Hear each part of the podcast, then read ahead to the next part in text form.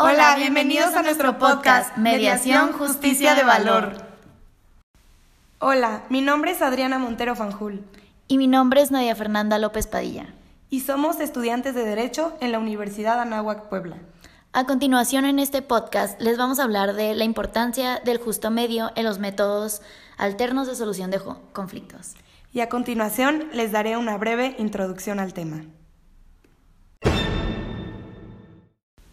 Tomás de Aquino dice que lo justo es un obrar adecuado a otro, conforme a cierto modo de igualdad.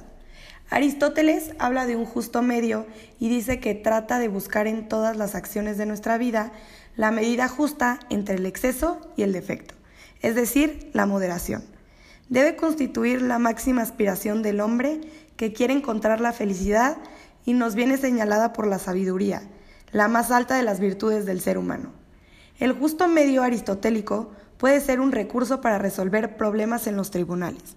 La mediación está resurgiendo en el ámbito de los sistemas judiciales. Ahí las partes en disputa buscan con el auxilio de un tercero especialista en comunicación poder dirimir sus diferencias. Mesotes menciona que el justo medio se encuentra en una igualdad de proporción entre una cosa exterior y una persona exterior. A continuación daré una breve explicación de por qué es vital el justo medio en los métodos alternos de solución de conflictos.